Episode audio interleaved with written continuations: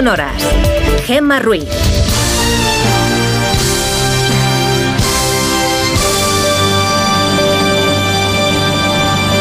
Son las 5 y 6 de la mañana, las 4 y 6 en Canarias. Buenos días.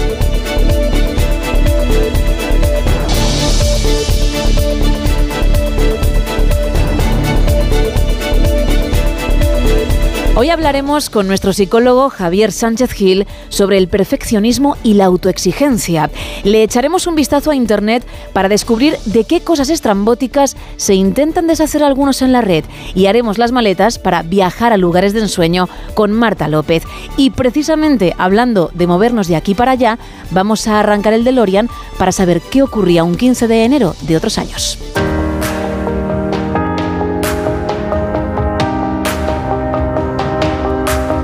Hoy comenzamos nuestro repaso hablando de básquet.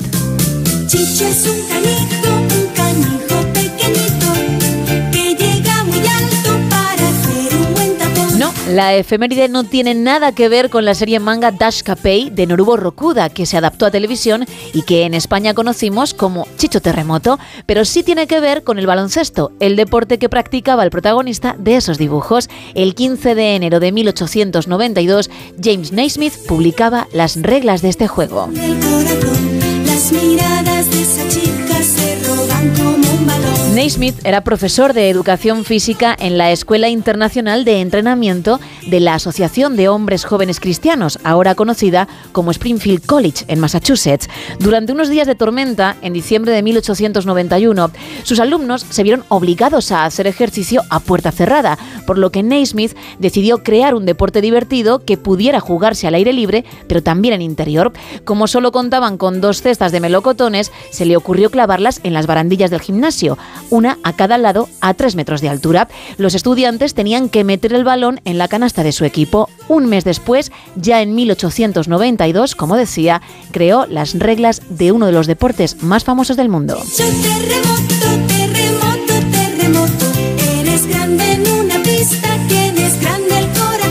Viajamos ahora hasta 1929. El 15 de enero de ese año vino al mundo Martin Luther King, defensor de los derechos civiles y Premio Nobel de la Paz. Su acción pacífica movilizó a una gran parte de la comunidad afroamericana en Estados Unidos, que culminó en el verano de 1963 con la histórica marcha sobre Washington, como cuentan desde el sello editorial Shackleton. En 1963 organizamos una gran marcha hacia Washington, la capital de Estados Unidos. Allí pronunció un discurso con una de las frases más famosas de la historia. Tengo un sueño. Sueño con que mis cuatro hijos pequeños vivan algún día en una nación donde no se les juzgue por el color de su piel, sino por las cualidades de su carácter. Poco después, el presidente de Estados Unidos aprobó nuevas leyes a favor de la igualdad entre blancos y negros. Unos 250.000 manifestantes llegaron juntos a la escalinata del monumento a Lincoln, donde Martin Luther King pronunció ese discurso, I Have a Dream. El 14 de octubre de 1964 recibió el Premio Nobel de la Paz con solo 35 años. Se convirtió en el hombre más joven en obtener ese reconocimiento. Hoy habría cumplido 95 años, pero el 4 de abril de 1968, con solo 39, fue asesinado a tiros en su hotel de Memphis, en Tennessee, hasta donde había viajado para liderar una manifestación en apoyo a basureros afroamericanos que llevaban tres meses luchando por su reconocimiento sindical.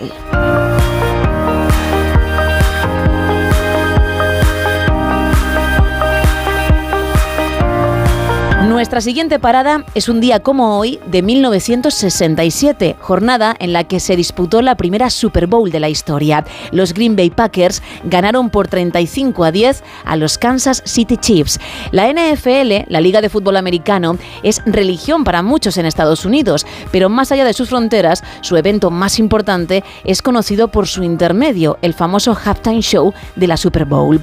En sus primeros años actuaban bandas universitarias de todo el país. Hubo que esperar hasta los 70 y 80 para ver a grandes estrellas como Ella Fitzgerald y Xavi Checker, aunque el espectáculo tal y como lo conocemos hoy en día no llegaría hasta la década de los 90 con el grupo New Kids on the Block en el escenario y Disney produciendo el show. Así sonaba el grupo americano el 27 de enero de 1991.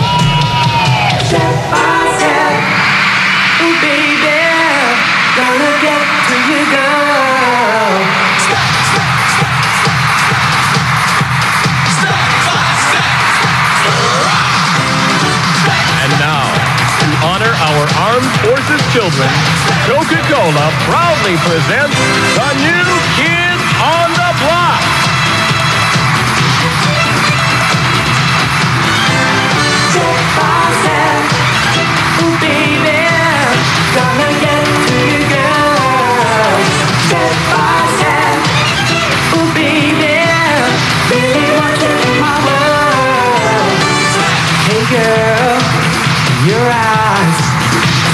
picture of me all the time. And girl, your smile. I got to know that you drive me wild. Oh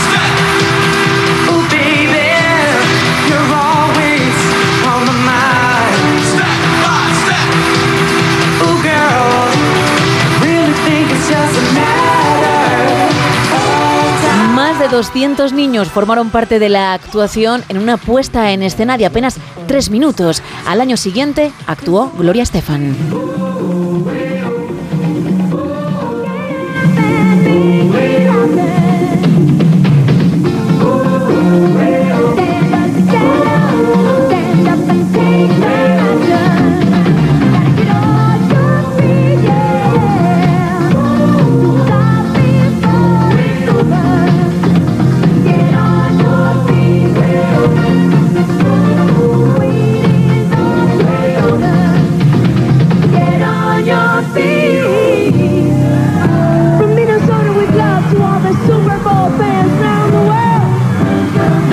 1993, Michael Jackson, que fue una de las actuaciones más recordadas.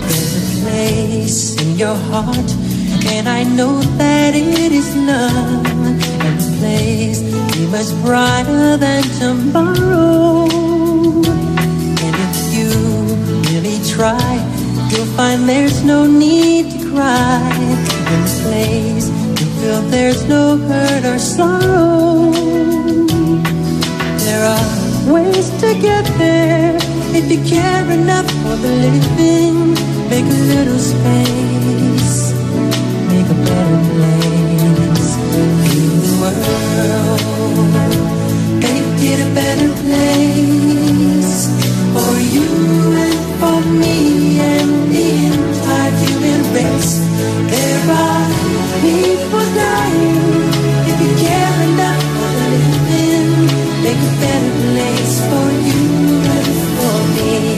15 de enero de 1981, seguimos viajando, venía al mundo él. Tiene un cañón de alegría disparando en los ojos.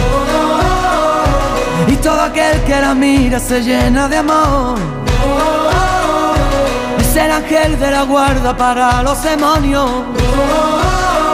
Le juro que no le exagero, todo es corazón. Tiene la vida más vida si la tiene cerca. Paraguas, no te baila el agua sin más. Tiene la risa que alivia todos los problemas. Es esa palabra que escucha cada suspirar. Es una vela encendida porque si hay un día en la oscuridad, vierte un ratito la herida, por eso es mi amiga para bien y mal. El cantante onubense Manuel Carrasco cumple 43 años, pero también le caen 43 primaveras a este otro artista. Me not working hard. Yeah, right, picture that with a Kodak. Or better yet, go to Times Square, take a picture of me with a Kodak. Took my life from negative to positive, I just want y'all to know that. And tonight, let's enjoy life. Pitbull, Naya, Neo, that's right.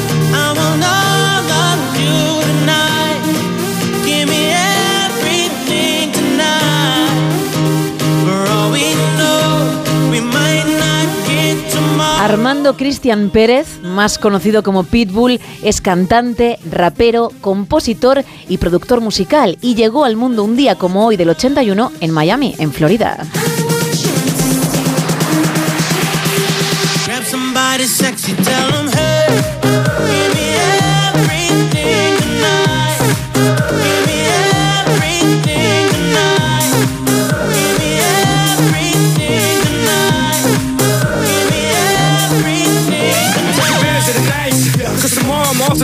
Battle, perform for a princess. But tonight, I can make you my queen and make love to you endless. It's insane the way the name growing, money keep flowing. Hustlers moving silent, so I'm tiptoeing. So keep blowing, I got it locked up like Lindsay Lohan.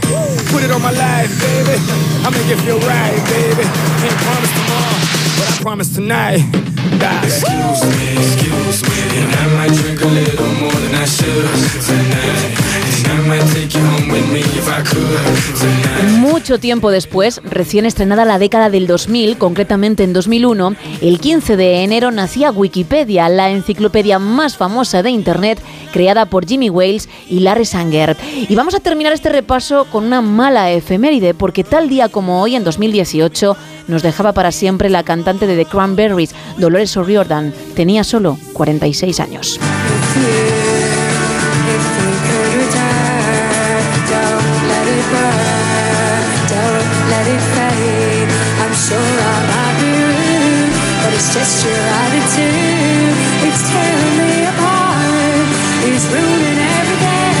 El cuerpo de la cantante fue encontrado sin vida en la bañera de un hotel londinense. Ocho meses más tarde se hizo pública la causa de su muerte, intoxicación alcohólica. No había consumido drogas.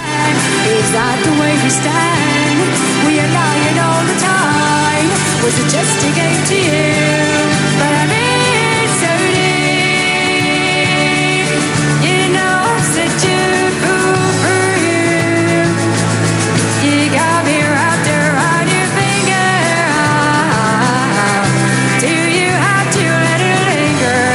5 y 18 de la mañana, 4 y 18 en Canarias y volvemos al presente con algunos de los principales periódicos del país.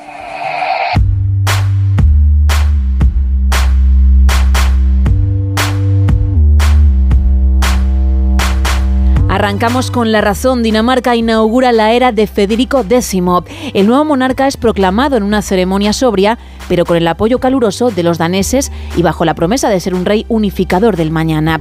El PP muestra al PSOE como Junts y Vox, Vox perdón, pugnan por las mismas políticas sobre inmigración y una erupción volcánica en Islandia alcanza algunas viviendas en la localidad pesquera de Grindavik. El presidente del país confirma que la ciudad había sido evacuada con éxito y que no hay vidas en peligro. En la portada del país podemos leer, según el barómetro de enero de 40 dB, el PSOE acorta distancias tras el impacto de la amnistía. Los socialistas suben casi un punto, pero siguen tres por detrás del Partido Popular. El gobierno regula el porno por alterar la percepción de la sexualidad. También otro de los titulares de este periódico es Israel incumple sus objetivos tras 100 días de guerra en Gaza y el Real Madrid somete al Barça en Arabia. En la portada del Mundo podemos leer que Bolaños toma el control de la negociación con Podemos al fracasar Díaz. El huracán Vinicius desintegra al Barcelona. El brasileño con tres goles lidera al Madrid en la final de la Supercopa. Y Federico de Dinamarca, reconciliación y el gran reto de ser un estadista. En la portada de ABC, una semana de trabajo en Asturias para retirar solo 9 kilos de pellets. La delegada del gobierno dice que frenar el vertido directamente en el mar es realmente imposible. Destaca la coordinación total entre el Estado y el Principado y la gran soli- solidaridad de los asturianos. También podemos leer en este periódico batalla cultural en los campus de Estados Unidos con cuotas de identidad y de género. Y nos quedamos con Estados Unidos con un último titular. Trump busca en Iowa un triunfo contundente que desactive a sus rivales. En la vanguardia, el gobierno de Rajoy puso la cúpula policial al servicio de sus maniobras contra el procés al margen de la ley. Una tormenta invernal amenaza la participación en las elecciones primarias de Iowa. La última encuesta confirma el dominio absoluto de Trump, un 48%, el ascenso de Haley, 20%, y la caída de DeSantis, un 16%. Sabotaje a la investidura del presidente de Guatemala, rebelión político-judicial contra el progresista Bernardo Arevalo de León y adiós a 52 años de reinado de Margarita. Federico X ya es rey. Y cerramos con tres apuntes en el periódico. El Govern plantea usar agua del Ebro para abastecer los pantanos del Priorat. El expresidente de la Generalitat, Quintorra, lamenta que el independentismo pierda credibilidad al volver a la jaula constitucional y el Govern publicará indicaciones para restringir móviles en los institutos en tres semanas. Eso en cuanto a las portadas, pero ahora también tenemos que saber, Isa, cómo va a estar el día hoy. ¿Cuál es la previsión meteorológica? Cuéntame. Pues comienza una semana, Gema, en la que hará mucho menos frío que la que acabamos de cerrar, pero tenemos por delante siete días en los que mejor tener siempre a manos un paraguas o un chubasquero, porque el paso de un frente atlántico por nuestro país pues va a dejar varias jornadas pasadas por agua, empezando por hoy mismo. Durante esta mañana se esperan precipitaciones en el área cantábrica, así como en la zona centro, y las lluvias van a, bueno, van a llegar incluso a puntos del interior de la comunidad valenciana y al oeste de Baleares, aunque hay que remarcar que donde se espera que sean precipitaciones más abundantes es en Galicia.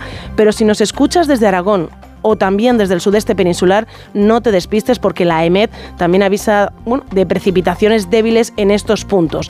Para las próximas horas, en la web de la Agencia Estatal de Meteorología, hay activado un aviso amarillo en el norte de Cáceres por riesgo de lluvias. Por la tarde se activará otro aviso en la costa de Almería por fenómenos costeros provocados por el viento del oeste de fuerza 7. El viento también va a hacer que se activen en el archipiélago canario avisos en Tenerife y en La Palma a partir de las 6 de la tarde, con rachas que van a alcanzar los 80 kilómetros por hora. En cuanto a las temperaturas, las máximas caen un poco en el sureste peninsular, pero suben en el noroeste y en Canarias. Valores, fíjate, por encima de los 20 grados en Málaga, en Castellón, en Alicante, en Valencia y en Melilla. Unos datos, evidentemente, que la semana pasada no, no veíamos simplemente en el archipiélago canario, que siempre estaban por encima de los 25 grados.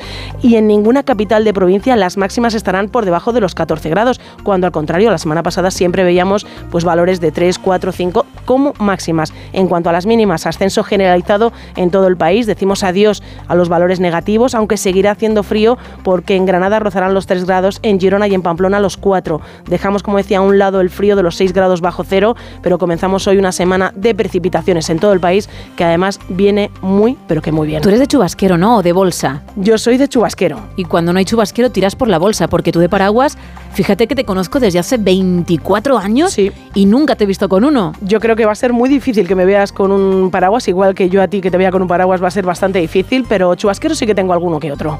Yo de la bolsa he tirado alguna vez. ¿Ah, sí? Hombre, te alisas el pelo, que ya de por sí con la humedad Ya fastidia. Pues mm, fastidia efectivamente porque se encrespa más de lo que tú habías mm, planificado y te puede salvar el momento. El Y- momento peluquería, Ahí te lo salva, ¿no? sí. ¿Y botas de agua? No. No, no. Para adelante, ¿no? ¿Tú sí? No, no, que va tampoco. Ah, bueno, es que si tengo que encontrarte pisando charcos Uy, a la pues, entrada, pues me encantaría, ¿eh? igual no te miro con los mismos ojos para hacer el show que tengamos por delante esa noche. ¿eh? Pues no te preocupes, porque con botas de agua no me vas a ver. Con chubasquero sí que me vas a ver los próximos días. Bien, bueno, pues una suerte. Es Eso una que- suerte, ¿verdad? Eso que me llevo. Es un dato importante a Esa tener en forma cuenta, de arrancar la semana que, que pocos pueden tener. Efectivamente, pocos pueden tener. Ay, qué afortunada. Lo bueno, sé, de nada. gracias por este comienzo de, de lunes ya, ¿eh? Un placer, como 15 siempre. de enero, por cierto. 15 de enero, ¿eh? Suena muy mayor, pero ¿cómo pasa el tiempo? ¿Cómo pasa el tiempo, Gema? Gracias, Isa. Un placer. Seguimos.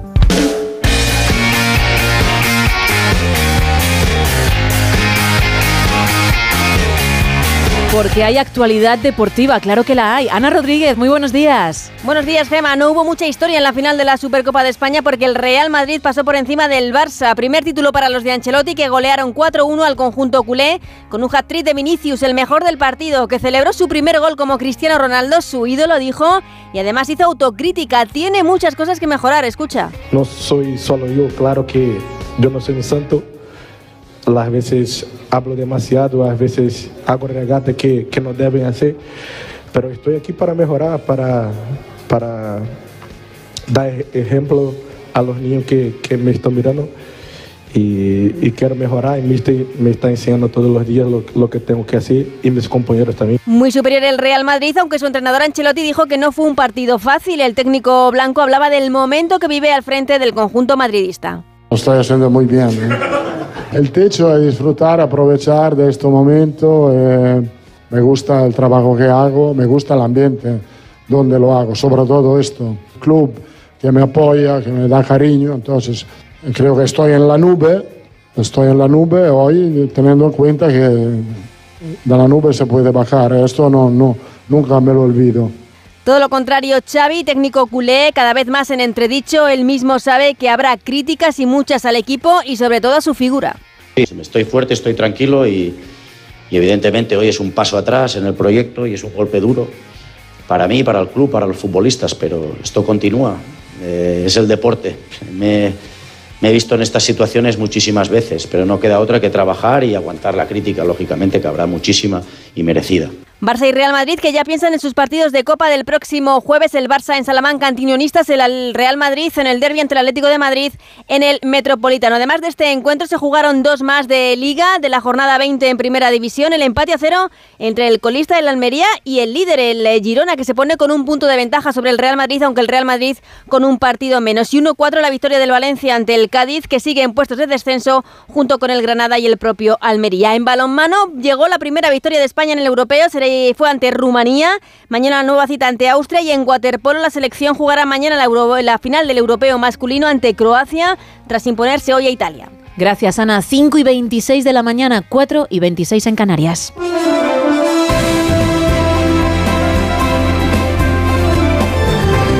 Miguel Ondarreta, muy buenos días. Hola Gema, ¿qué tal? Buenos días. Arrancando semana como tú, vaya. Arrancando semana y combatiendo los malos augurios de los que dicen que hoy va a ser uno de esos días deprimentes de Blue Monday, ¿no? Sí. El día más triste, más apático, más deprimente. En fin, yo creo que hay mucho de marketing en todo esto. Yo creo que también, ¿eh? Así que, que Luego nos- preguntas, por lo menos nosotros, a los oyentes y no salen las cuentas. uno rasca un poco y dice, ¿pero por qué esto del Blue Monday? Dicen, bueno, pues porque ya hemos dejado atrás estos días de fiesta, de, de comunidad, de alegría. Porque nos hemos quedado sin dinero en los bolsillos después de tanta fiesta, porque vemos muy lejos lo de las vacaciones, en fin, eh, y porque aparte el tiempo no acompaña, y luego lo veremos también. Roberto Brasero nos va a contar que lo que viene en los próximos días es lluvia, lluvia más propia casi de otoño que de invierno, porque las temperaturas ya hemos visto que van un poquito hacia arriba. Tengo hoy varias citas eh, de interés, sobre todo desde el ámbito internacional. Estamos muy pendientes de Guatemala, donde ya hace unas cuantas horas que tenía que haber tenido lugar eh, la investidura del nuevo presidente, el progresista Bernardo Arevalo, pero todo en la carrera hacia estas elecciones fue bastante tumultuoso. Su victoria el pasado verano fue toda una sorpresa. eh, llegó abrazando bueno, pues lo que ocurre muchas veces en estos países, eh, países de Latinoamérica, el combate directo contra la, la corrupción. El caso es que ha habido algún problema, ha habido, eh, en fin, un retraso de varias horas en el Congreso a la hora de que los nuevos representantes del Parlamento de Guatemala eh, pudiesen hacer eh, entrega de las credenciales y seis horas después de esa toma de posesión todavía no se ha producido y ahí tenemos a una buena playa de de dirigentes internacionales esperando a que esto ocurra. Había cierta tensión en las calles también. Parece que ya se ha producido esa entrega de credenciales. Es el paso necesario para que pueda tomar lugar eh, la investidura de Bernardo Arevalo. Y ahí, entre otros, decía, está el rey de España, está Felipe VI, esperando a que esto ocurra. La tensión esta mañana, esta madrugada, llevaba que incluso la OEA, la Organización de Estados Americanos, y la Unión Europea hiciesen un llamamiento para que se facilitase la entrega del poder a Arevalo. Así que un ojo vamos a tener pendiente esta mañana lo que ocurre en Guatemala también. Mm, Vamos a estar pendientes a lo que ocurre en el frío estado del medio oeste de Iowa. Ya sabes que allí en. Estados Unidos la carrera hasta la Casa Blanca es eterna. Primero para designar a los candidatos. En el lado demócrata parece que no va a haber dudas sobre que Joe Biden vaya a concurrir, a pesar de sus años. También se debate sobre eso. Son 81 años. Él será el candidato demócrata, pero la batalla por la candidatura en las republicanas empieza hoy con los famosos caucus de Iowa. Esas pequeñas o grandes asambleas donde se debate de forma muy vehemente y al final se vota y dicen que es una forma un poco de tener una idea de por dónde van a ir los tiros en cuanto a los candidatos republicanos. Bueno, no llama mucho la atención allí en Estados Unidos que el máximo favorito, a pesar de todo lo que tiene por delante en cuanto a calendario de citas electorales y judiciales, es Donald Trump. Aparece como el claro favorito. Por ahí andan peleando otros candidatos por el segundo puesto. Veremos qué es lo que pasa, pero ya digo que la carrera es muy, muy larga y lo de hoy es, es casi simbólico. Y en el plano nacional, bueno, pues seguimos casi a vueltas con lo de la semana pasada, después de ese pacto con Junts.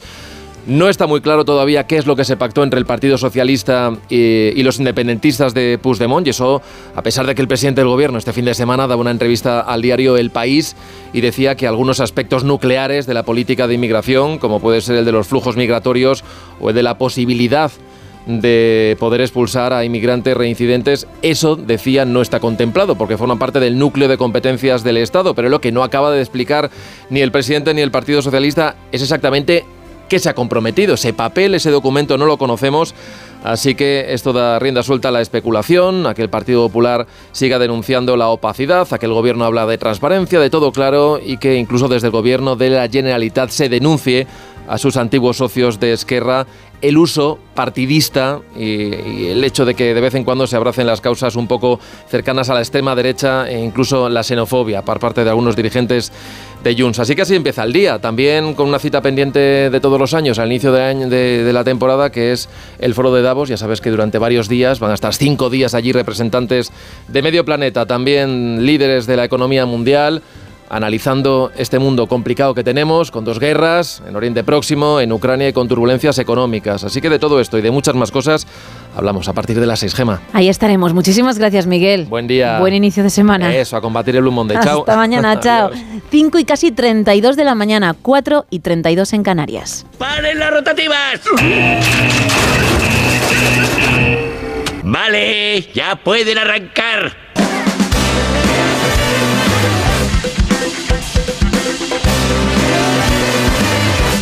Miguel Ondarreta nos ha contado la actualidad, nos ha avanzado lo que vamos a poder escuchar en más de uno.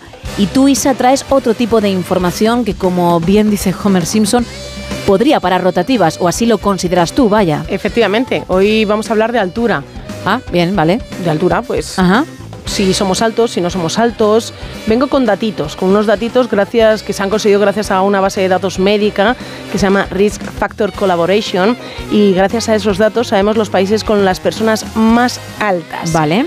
En el top 5 no estamos los españoles, tampoco estamos en el top 25 de esa lista, ya luego hablaremos sobre cuál es más o menos la estatura media en nuestro país, pero en este top 5 tenemos a Islandia con una media de 1 bueno, un metro 75 centímetros en su población. Los hombres, la altura media es de 182,1 centímetros y las mujeres islandesas de 168,9 centímetros. En cuarta posición tenemos a los daneses con una media bueno, por milímetros al final, ¿eh? de 175,75 centímetros. Los hombres miden 181,9, las mujeres son un poquito más altas que las islandesas. En Dinamarca la estatura media de las mujeres es de 169,5.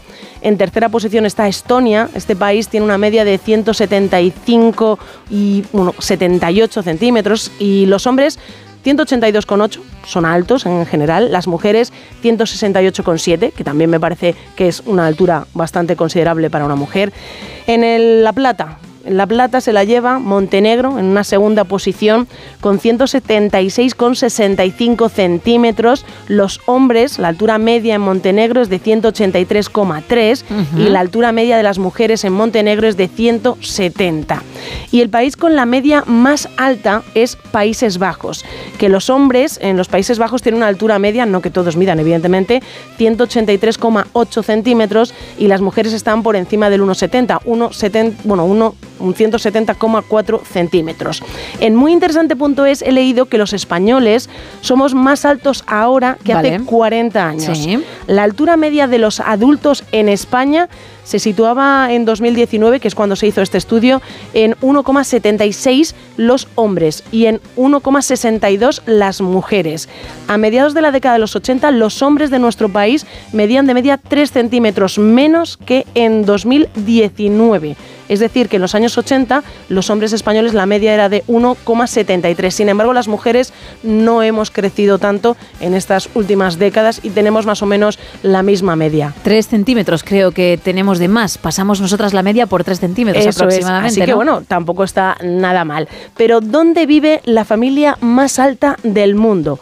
Pues en ninguno de estos países del top 5. no vale. viven ahí, porque la familia Trapp vive en Esco, que está en Minnesota, en Estados Unidos. Vamos a alucinar con los datos. Hace algo más de tres años esta familia recibió el récord Guinness como la familia más alta del mundo. La señora madre es la más bajita de la familia y mide 1,91 m centímetros. Qué barbaridad. Una de las hijas está en 1,97. La mediana de la familia de las chicas, pues son tres hijos, en 2,03. El padre en 2,02 y el Benjamín, el más pequeño de la familia de los Trap, evidentemente juega al baloncesto porque es que mide 2,21 centímetros. Esta familia dicen evidentemente que tienen muchos problemas a la hora de, de comprar coches, de comprar ropa y de encontrar a alguien en el que apoyar el hombro cuando, bueno, pues cuando el- los brazos cuando están deprimidos porque son bastante grandes, pero que oye, que ellos hacen una vida normal, pero sin duda es la familia más alta del mundo. Bueno, pues ya está, esos datos serán los importantes para ti, para arrancar el lunes 15 y te hemos dejado contarlo, Isa. Pues muchísimas gracias. Yo creo que son unos datos muy importantes para que todo el mundo empiece este Blue Monday, como nos decía Miguel, con una sonrisa en la cara. Es que si no, luego agüita la semana que nos espera. Efectivamente. Escuchando a micro cerrado, no me has dejado contar lo de la altura, yo tenía los datos de la altura, fíjate ese hombro para llorar, que hay que subir a una escalera para poder Efectivamente. hacerlo. Mira, nos lo quitamos y ya está. Ahí está, muy bien, buena decisión, Gema. Fíjate, vamos a seguir y como te lo has currado, te dejo venirte de viaje. Qué bien. Venga.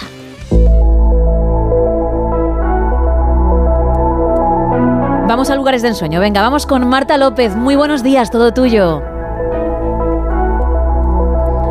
Buenos días, Gema. Hoy os traigo tres lugares maravillosos a los que deberíamos ir. Si eres de los que piensan que el mejor plan de invierno es quedarte en casa disfrutando del calor del hogar y que el turismo solo es para el verano, estás muy equivocado. Existen muchos destinos a los que es más recomendable viajar en invierno porque algunas condiciones climáticas como el frío o la nieve dan a ciertos lugares un toque mucho más especial. Así que coge tu bufanda y déjate llevar a alguno de los rincones más mágicos del planeta. Ponemos rumbo a Venecia y es que viajar en esta época al norte de Italia te asegura un clima frío y un cierto grado de melancolía. Palacios, puentes, plazas y pequeños locales escondidos marcan los canales de una de las ciudades más famosas del mundo.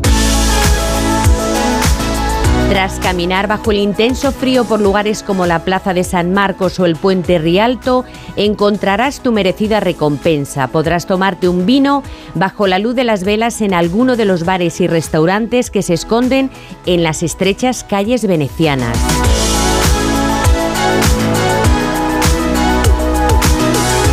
Ahora nos quedamos en la capital de España, una ciudad preciosa y que es recomendable visitar en cualquier momento del año y en invierno aún más. Y es que Madrid es una escapada perfecta de fin de semana si te apetece un destino urbano y con mucha personalidad.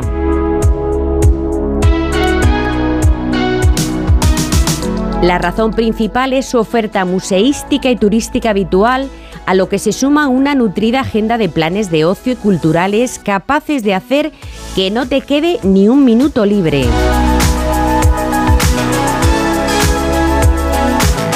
También podrás disfrutar de los mercados, tomarte un buen cocido madrileño, unos churros con chocolate caliente y después te podrás dar un paseo por un congelado Parque del Retiro o aprovechar para ir a un musical en cualquiera de los teatros de Gran Vía. Y para finalizar ponemos rumbo a Copenhague en Dinamarca, una de las ciudades europeas más bellas y también una buena opción para una escapada de fin de semana. En invierno esta bella ciudad se vuelve blanca, un inmenso manto de nieve lo cubre todo, por lo que es la oportunidad perfecta para descubrir sus secretos mejor guardados.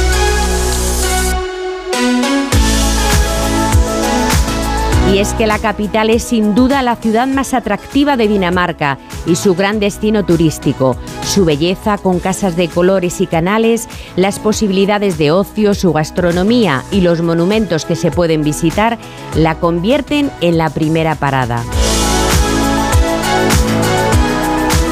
Es que Copenhague ofrece una estampa muy diferente con la nieve como protagonista que permite obtener una imagen única y una gran oferta de bares y restaurantes. Es otro imprescindible en tu próximo viaje. Gracias, Marta. 5 y 40, 4 y 40 en Canarias.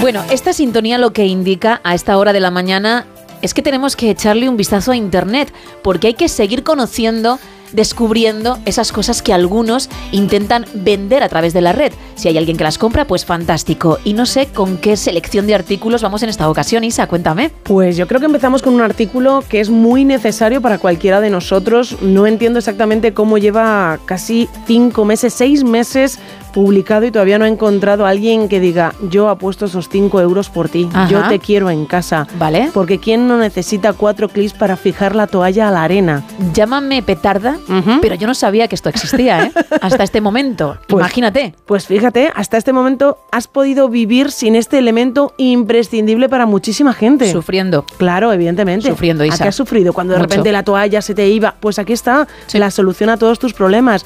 Clips para fijar la toalla a la arena. Son cuatro, ¿eh? Cuatro. No, ne- no necesitas ninguno más. Claro, en cada esquinita ya está, ¿no? Eso es. Vale. 5 euros. Es muy importante. El envío está disponible. No hay que acercarse a ningún sitio a recogerlo. Te lo envían a casa este artículo. Está sin estrenar. Muy, muy importante. No hay un desgaste. supuesto, no hay un es. desgaste. Está todo perfecto para que cuando coloques la toalla y vayas a disfrutar de ese momento. Se claven bien, ¿no? Eso es, de playa o de piscina. Solo tengas que pensar en echarte la crema y en disfrutar del agua, no en correr detrás de esa toalla. Oye, parece que eres tú, ¿no? La que lo ha puesto, pero no es el caso, ¿no? No, no, no es el caso, pero también me vendría muy bien, efectivamente, porque hay momentos en los que estás en la arena, se te va la toalla y dices, "Oh, ¿en qué momento no me he traído yo mis clips para fijar la toalla a la arena? Pues puede ser tuyo.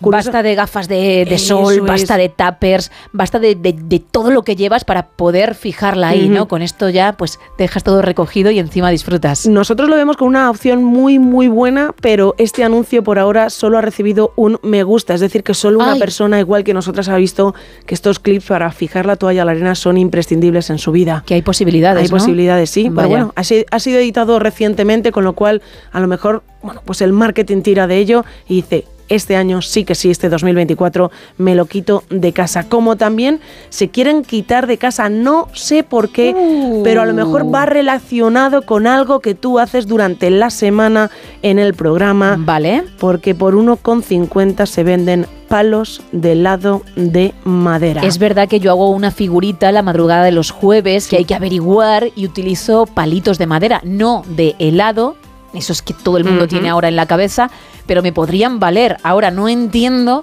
por qué alguien ha guardado tantos si no ha hecho ninguna figura con ellos, porque no se ve que estén muy manoseados, ¿no? No, no, dice que son palos planos de helado, de madera, sin ningún tipo de uso. Hombre, entiendo que antes había ahí un helado, con lo cual alguien se ha tomado ese heladito Sí. muy rico. Y también nos indica que están indicados para manualidades. Claro. Gema, esto está directamente, vamos, pensado para ti, ¿eh? Es más, mm, yo cuando comía helados con palito, hacía lo que muchos odiáis, que es morder Oh. la madera. ¡Qué grima! Sí, de los nervios que, que- que tengo en el cuerpo, sin darme cuenta lo hacía. Entonces, por mucho que yo hubiese guardado, no me hubiese servido de nada. Y ahora me encuentro con esta maravilla, ¿no? Con este tesoro, podríamos decir. Efectivamente, esto hay un mercado aquí muy importante. Son 50 unidades por Ajá. 1,50 y cuidado, ¿eh? cuatro personas están siguiendo muy de cerca el anuncio, 65 han abierto para decir palos de helado de madera, pueden o no pueden ser míos. 50 figuritas, 50 días en el No Sonoras. Interesante. Interesante. Como interesante es el siguiente producto que todos hemos jugado cuando éramos pequeños por 1,25 Me encanta. euros. Puedes tener un lote de 33 tazos reventados. Ay, eso es que, claro, ha jugado con ganas en su momento, sí, sí, ¿no? sí, sí. Están reventados tal cual, es decir, no se ve casi la imagen que puedes ver en Oh. cada uno de los tazos, porque como bien decías tú, ha jugado pero bien, les ha dado una muy buena vida. No es que estén rotos entre ellos ni que nos vendan un tazo que no se pueda usar, no simplemente que no se pueden distinguir muchas de las imágenes. ¿verdad? Eso, están muy desgastados. Dice, tazos destrozados de todo un poco, nos ponen evidentemente de qué son los dibujos, están reventadísimos, en fatal estado. Por favor, ver las fotos. Wow, tiene de chiquito de la calzada que yo recuerdo que ¿Sí? también tuve. Hombre, también pone de Pokémon. Yo De Pokémon, Pokémon. ya no. Pero Pues- chiquito sí. Fíjate, yo desconocía que había tazos de chiquito. Lo subo, lo subo. Qué, maravilla, sí, sí, ¿eh? sí, qué maravilla. Pues 33 tazos pueden ser tuyos por 1,25 y empezar de nuevo a jugar. ¿A ti se te daba bien jugar a los tazos? Mm, Bueno, vamos a ver, es que cada persona jugaba de una forma diferente. Cierto y si es. no, cada persona, cada grupo. No todos en el cole tenían las mismas reglas. Yo me acuerdo que formábamos, no sé si en tu caso era igual, formábamos una torre y teníamos que golpear con nuestro tazo dicha torre y todos aquellos tazos que al caer quedasen boca arriba eran para uno. En esa tirada podías ganar. Sí, Era una Ah, de bueno, las mira. formas y luego otra de las formas es, había, estaban los tazos, tú lanzabas el tazo tuyo de forma individual y si se daba la vuelta exactamente lo mismo, ese tazo era para ti. Es decir, que tú tirabas tu sobre tazo uno. contra uno nada Eso, más. sobre uno Vale. nada más. Sí, pero también Uh, teníamos, teníamos la opción de la torre. Era, bueno, había que inventarse opciones y era muy divertido. La torre era para los principiantes, ¿no? Porque al final, de los que caían, alguno sería para ti. Tirar uno contra uno ya era complicado, ya la cosa se, se volvía más difícil. Era pro, era un momento muy pro del recreo, pero bueno, oye, 33 tazos. Podríamos bueno, hacernos con ellos y probar distintas opciones. Tú jugaste mucho a los tazos, eras buena al menos. No, no, jugaba mucho, pero no era nada buena, la verdad. Pero nada buena. Perdí muchos. Llegabas al cole con 20 tazos y volvías a casa con dos, ¿no? Efectivamente. Pues como yo con los cromos a la hora de cambiar. De verdad. Y traigo ahora un producto de 15 euros que es una auténtica maravilla que yo jamás había visto. Soporte con música para papel higiénico. Cuando dices esto, sí merece la pena pagar los 15 eurazos, ¿eh? Es que el- Tiene pinta. verdad, sí, sí, tiene una pinta, pero yo me he quedado viendo el anuncio y digo, pero ¿qué es esta maravilla? Y tampoco te creas que hay mucho engaño. Nos pone en la descripción, se vende soporte con música y de madera. Es antiguo y es para el papel higiénico. Lo que es es que cuando tú vas dando al papel higiénico hay como una especie de agujita que va siguiendo como una especie de relieve que es lo que va creando la música. ¿Ah, sí? Sí, sí. Oye, qué currado está esto. Esto es una auténtica monada, así que cuando tú vas al baño, además de ir al baño, pues escuchas música. Vas tirando del papel higiénico monada, ¿no? Vale. arriba, abajo, arriba, abajo. Dices, voy a hacer un 2, pero oye, qué monada el soporte para papel higiénico. A lo mejor es un 2 complicado, es decir, no estoy en mi mejor momento, pero oye, qué monada el soporte con música para papel higiénico. ¿eh? Precioso, es una forma de pasar el tiempo. Te has olvidado el móvil, no te has metido un libro en el baño para ese 2, como dices tú, complicado, pues tiras del papel higiénico para arriba y para abajo y creas tu propia banda sonora en el baño. A lo mejor haces el cumpleaños feliz, que es lo que todo el mundo aprende con el órgano cuando Sí, se lo regalan, ¿no? Con sí. el Casio de turno de la época de, de, mm, bueno, los años 80, cuando tú y yo Estábamos empezando. teníamos hay menos.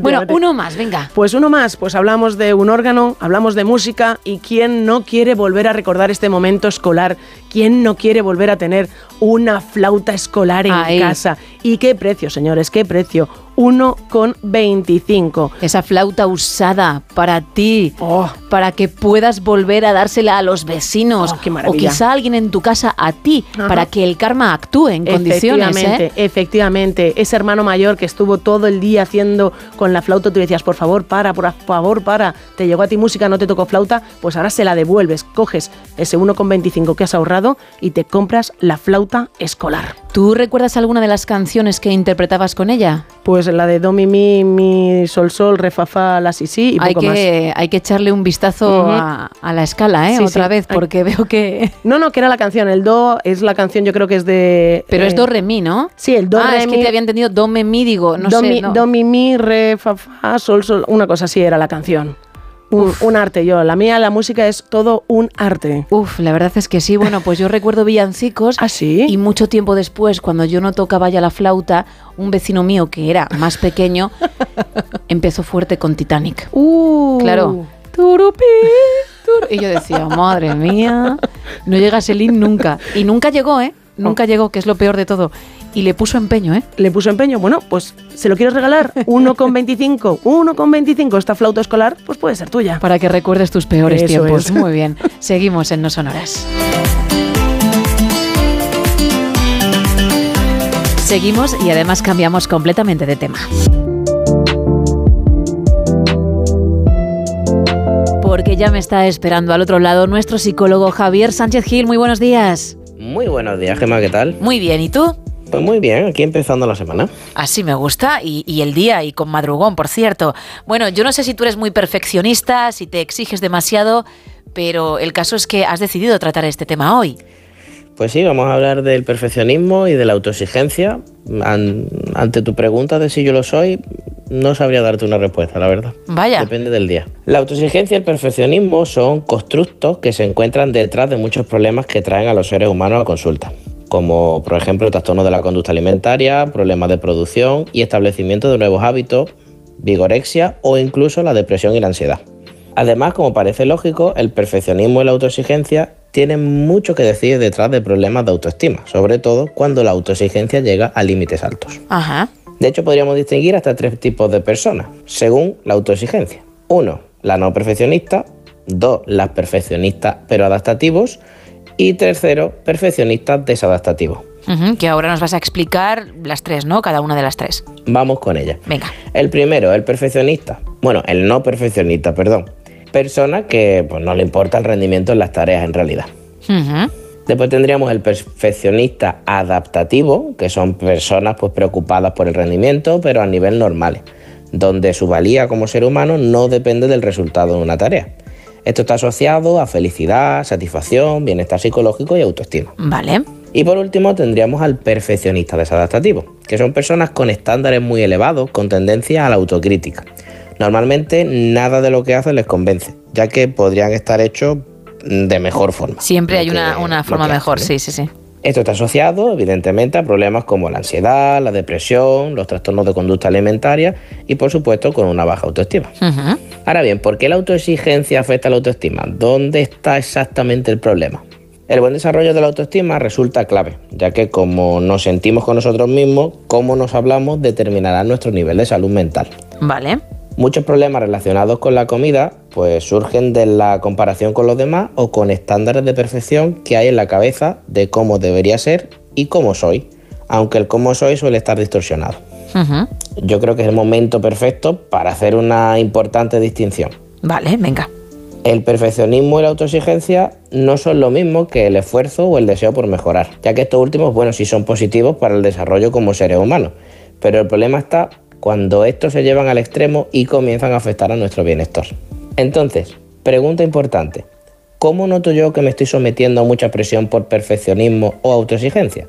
Normalmente comienza o consiste en una voz desajustada de la realidad que hay en nuestra cabeza que te dice cosas como si comes chocolate no vas a entrar en el vestido nuevo o no has hecho suficiente para ganarte el puesto o si sigues así tu pareja te va a dejar de querer.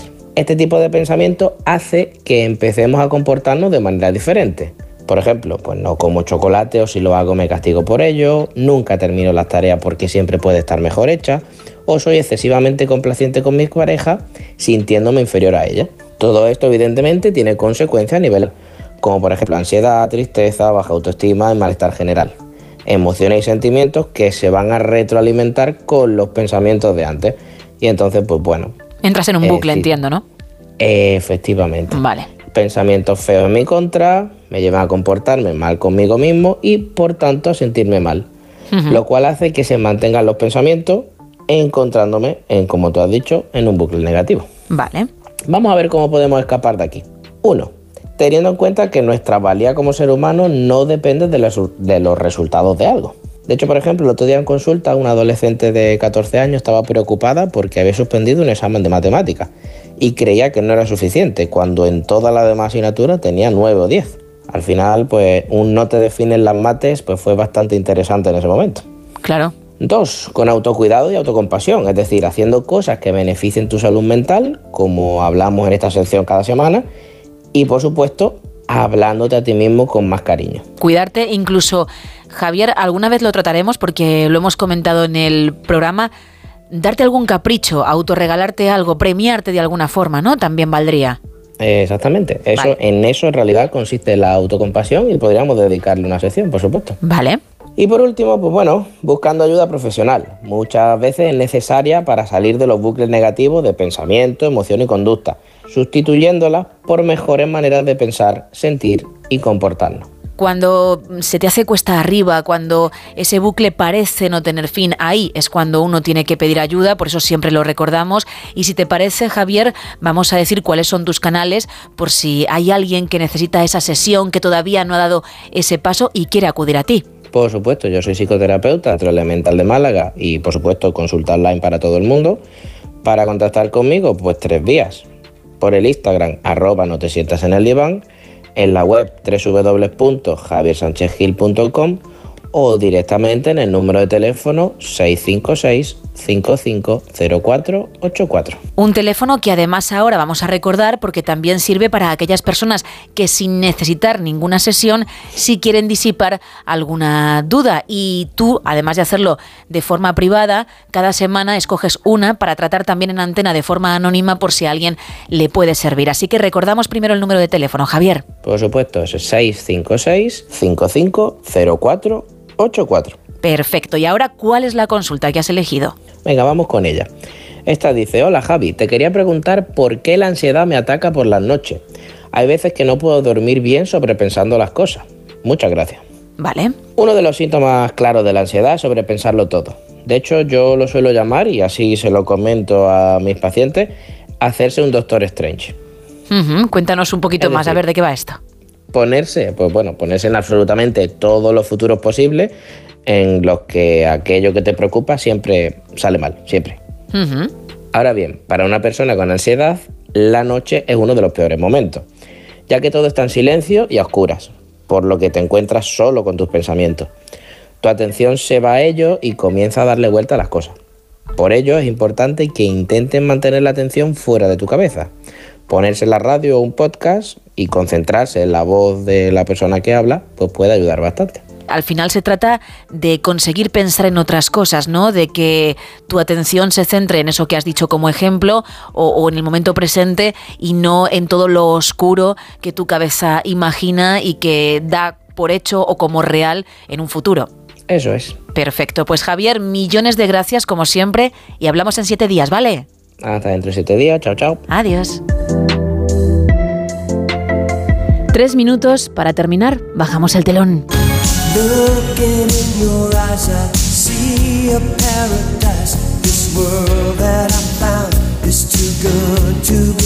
Mañana tendremos una nueva cita a partir de la una y media, a las doce y media en Canarias. Que pases un feliz lunes. Adiós.